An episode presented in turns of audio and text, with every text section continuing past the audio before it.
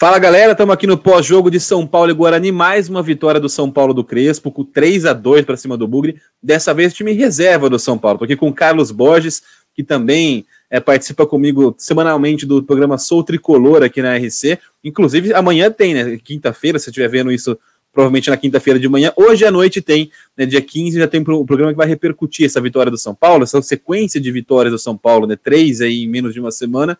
E o clássico de sexta-feira contra o Palmeiras, né? Que também é um jogo importante, além, claro, da estreia na Libertadores, que é semana que vem já contra o Sporting Cristal no Peru. Carlos Borges, primeiras impressões, né? Um, destaque inicial rápido sobre esse São Paulo e Guarani, o time reserva do tricolor em campo hoje.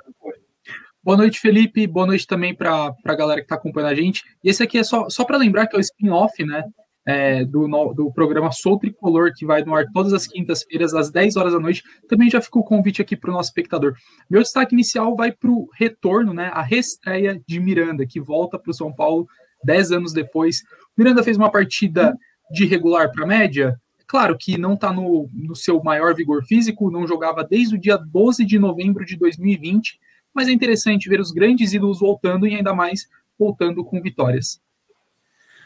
Estamos alinhados, então, porque eu ia colocar a, o retorno, né, a reestreia oficial do Miranda no São Paulo como um dos destaques da noite também para a gente discutir.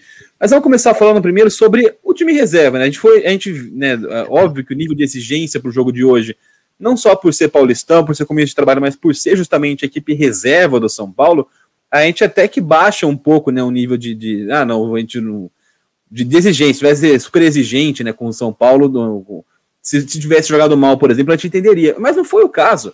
Né? Para mim foi até uma surpresa positiva né? o desempenho desse, desse time do São Paulo. Lógico que é um começo de trabalho, tanto o time titular quanto o reserva ainda estão nesse processo de, de se conhecer, de entrosar, de alinhar algumas coisas. Então, por exemplo, o Benítez é um caso muito claro disso. Você vê a qualidade dele já em campo, você vê as bolas que ele distribui, a, a, os passes em profundidade, que foram a, a, grande marca dele no Vasco da Gama mas é, ainda você percebe que falta né, aquele refinamento, que isso é só o tempo, né, só a prática, a rotina, o ritmo vai trazer para não só para o Benítez, mas para o time do São Paulo como um todo.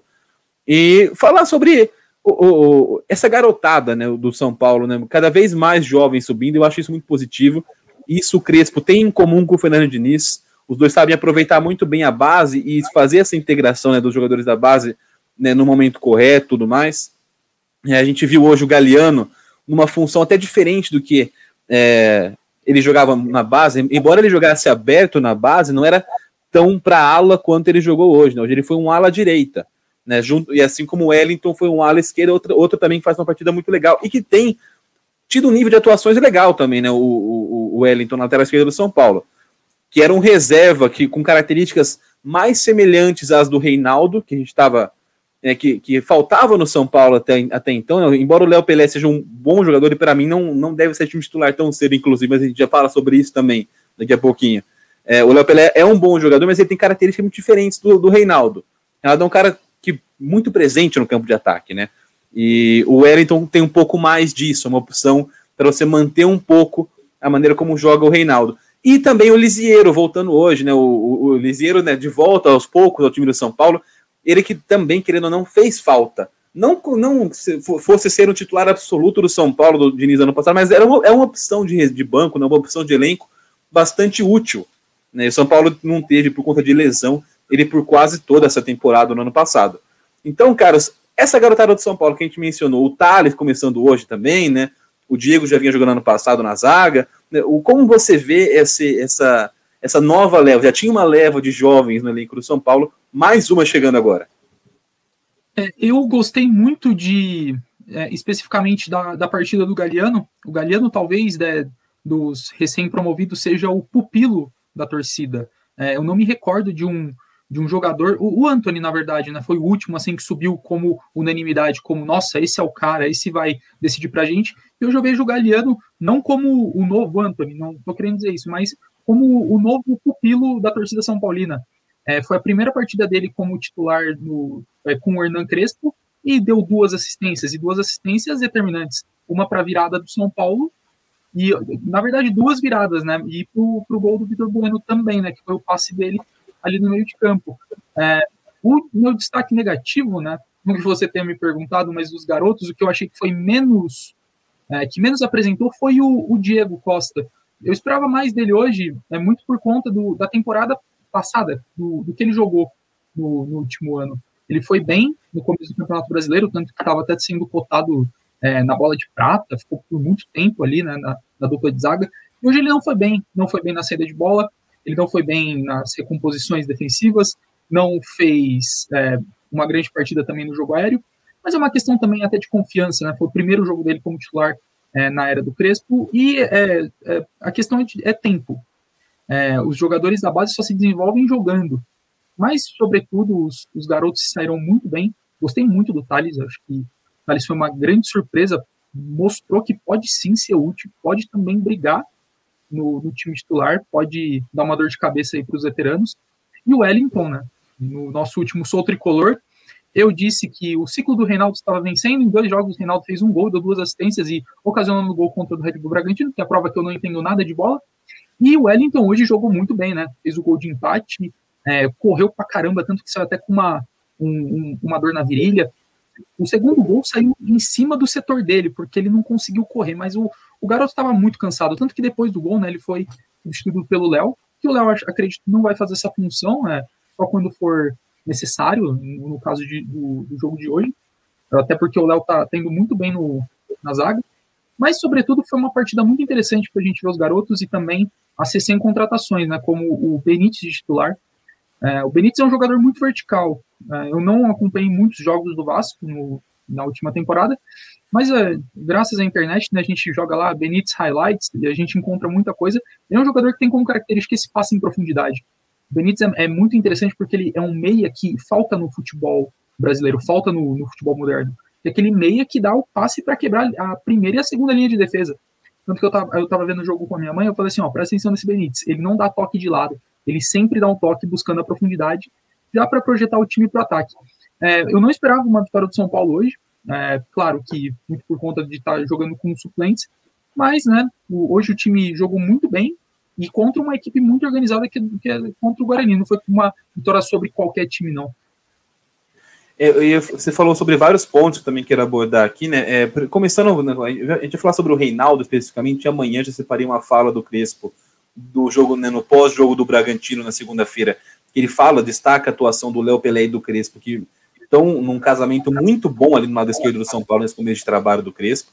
Né, o, o, e a gente pode falar um pouco mais sobre o Reinaldo, né? Mas eu, eu acho que, é, comentando o que eu já falei na, na, última edição do Sou Tricolor, é mais ou menos isso. É um cara muito versátil, muito regular no São Paulo. Né, e, e eu acho que rola até um certo preconceito com o Reinaldo. Não sei se é porque ele, ele teve um começo de, no São Paulo bastante perdido, né? Ele chegou, não, não foi tão bem no começo da trajetória, e foi emprestado para Ponte, para Chapecoense. Não, é, não, não sei qual é a natureza disso, mas assim, é um cara que está há algum tempo na posição da terceira do futebol brasileiro, é um dos melhores. Né, do, e, e, se você for levar em consideração regularidade, para mim é o melhor. Óbvio que ele não é melhor que o Vinha, não é melhor do que né, outros jogadores, né, tecnicamente, individualmente falando, mas em regularidade e adaptabilidade a diferentes jogos, né, diferentes tipo, treinadores passaram pelo São Paulo, o Reinaldo tem mantido uma boa consistência. Eu acho isso muito legal né, do, do Reinaldo no São Paulo. Embora esteja já também. É, é, lógico, vai ser importante mais essa temporada, quem sabe a próxima. Renovou o contrato com o São Paulo essa semana, mas é, é um cara que, né, pela idade, já começa a entrar na fase de declínio físico. Vamos ver. E o físico é muito importante para o jogo do Reinaldo. Então a gente vai ver como é que vai se desenrolar isso nessa temporada e na próxima. Mas para mim é um cara muito bom para o São Paulo ter no elenco, né? Que foi até desperdiçado durante duas, três temporadas quando foi emprestado né, para o São Paulo, mas talvez tenha sido bom para ganhar alguma, alguma maturidade né, rodando pelo futebol brasileiro. É, e para falar sobre né, a atuação dos, dos, jovens, um ponto que você falou que eu acho importantíssimo sobre o Galeano. Tem muita expectativa em cima dele. Isso é legal, porque o, o Nino chega com algum respaldo da torcida, mas ao mesmo tempo Levando em consideração o histórico do São Paulo, de dirigentes, de imprensa, de torcedores, isso pode ser bastante prejudicial pro, pro menino, porque a gente, o, o Anthony que você citou, a gente lembra na, na fase final do Anthony do São Paulo, todos os jogos ele era vaiado no Morumbi pela torcida. Né? E assim, é um dos caras, um dos maiores revelações do São Paulo dos últimos anos, da última década. Vai jogar demais na Europa, já está jogando bem no Ajax. É um cara com um futuro excepcional. e que aqui no São Paulo ele sofria uma certa perseguição da torcida. Né? Chegou com muita expectativa, jogou bem, e aí eu acho que a torcida espera que todo mundo vai chegar e vai carregar o time nas costas. Até pela carência de títulos, carência de resultados importantes, expressivos, né, o São Paulo acaba jogando tudo na, nas costas de alguém, e o Anthony foi esse cara. E aí a, a cobrança foi totalmente desproporcional, né, e, e aí a gente viu isso no, no, na, na, passagem, na reta final da, da passagem, né, da, da estada do, do Anthony no São Paulo, que realmente havia uma cobrança exagerada em cima dele, né, né tomando vaia, tomando é, xingamento de torcida, como se ele fosse o responsável por qualquer coisa que acontecesse no São Paulo naquele momento. Eu acho perigoso para o Galeano né, que, ele, que ele surja com tanta expectativa, porque a torcida do São Paulo tende a ser impaciente com quem ela mesma bota expectativa. Ela joga expectativa lá em cima, bota um negócio surreal para um menino tão novo. Talvez o Galeano, ele, talvez não, o Galeano tem boa chance de ser um, um ótimo jogador no futuro. Né? Ele, tem, ele tem todos os, os os atributos para isso, né? Para ser um, um, baita jogador. Mas o torcedor do São Paulo espera que ele seja, seja maduro e pronto logo de cara, né? E, não é assim que vai funcionar, tem que ter paciência. Entrou bem hoje, está fazendo boas, tem tido boas atuações Galeno, mas tem que tomar um pouco de cuidado para não acontecer isso, jogar a expectativa lá no alto e depois acabar né, queimando muito rápido o jogador diante da torcida. E para fechar sobre o adversário de hoje, né, embora é, os resultados não sejam tão legais, o Guarani começa também a achar um jeitinho de jogo de jogar, né? Hoje já foi muito mais encaixadinho o Guarani contra o São Paulo. É que o São Paulo jogou bem, né? Jogou fez uma ótima partida no Morumbi mais uma vez, mesmo o time reserva, o que é um bom sinal, porque mostra que a, mais do que a qualidade individual, a qualidade técnica do jogador em si, a ideia, né, a filosofia e o, a maneira de jogar do, do Crespo cada vez sendo mais é, passada e, e desenvolvida nesses jogadores. Né? Então, uh, o sucesso né, do, do, São Paulo, de qualquer grande time, né, passa por isso, por ter uma ideia de jogo bem definida, uma marca, uma identidade, um DNA, que a gente estava falando no seu tricolor, um DNA de jogar. E, e o, o, jogador que entrar, independente da, da, qualidade técnica, da qualidade individual dele, saber que papel ele tem que desempenhar naquele coletivo. E um jogo com, com time reserva que atua com essa maturidade diante do Guarani é bastante é. relevante nesse sentido porque mostra como o, o, o, trabalho do Crespo começa a ser cada vez mais assimilado. Então, óbvio que o, o Wellington não tem a qualidade do Reinaldo, por exemplo, hoje, né? Qualidade, experiência, maturidade, os atributos que o Reinaldo tem. É óbvio que o Diego Costa não tem a qualidade que tem o, o Arboleda, é, o, é, é, é, é o, esses, esses jovens jogadores não, eles estão em fase de desenvolvimento, não são, eles são reservas, né? O São Paulo tende a ser tecnicamente inferior ao time titular mas você vê que a maneira de jogar, independente da qualidade, né, a movimentação, o, o estilo de. O que o cada jogador busca fazer em campo é o mesmo. Então é esse tipo de filosofia que tem que ser mantido. Se lembra muito o São Paulo do Murici. Independente do jogador que entrava, ou seja, na zaga, no meio, na ala, no ataque, sabia o que tinha que fazer. O São Paulo do Autuori, né? Isso, e, e, tá, e tá passando por rivais também. Né? O, o Corinthians do, do Tite era muito assim também. Né? O, o Palmeiras de hoje.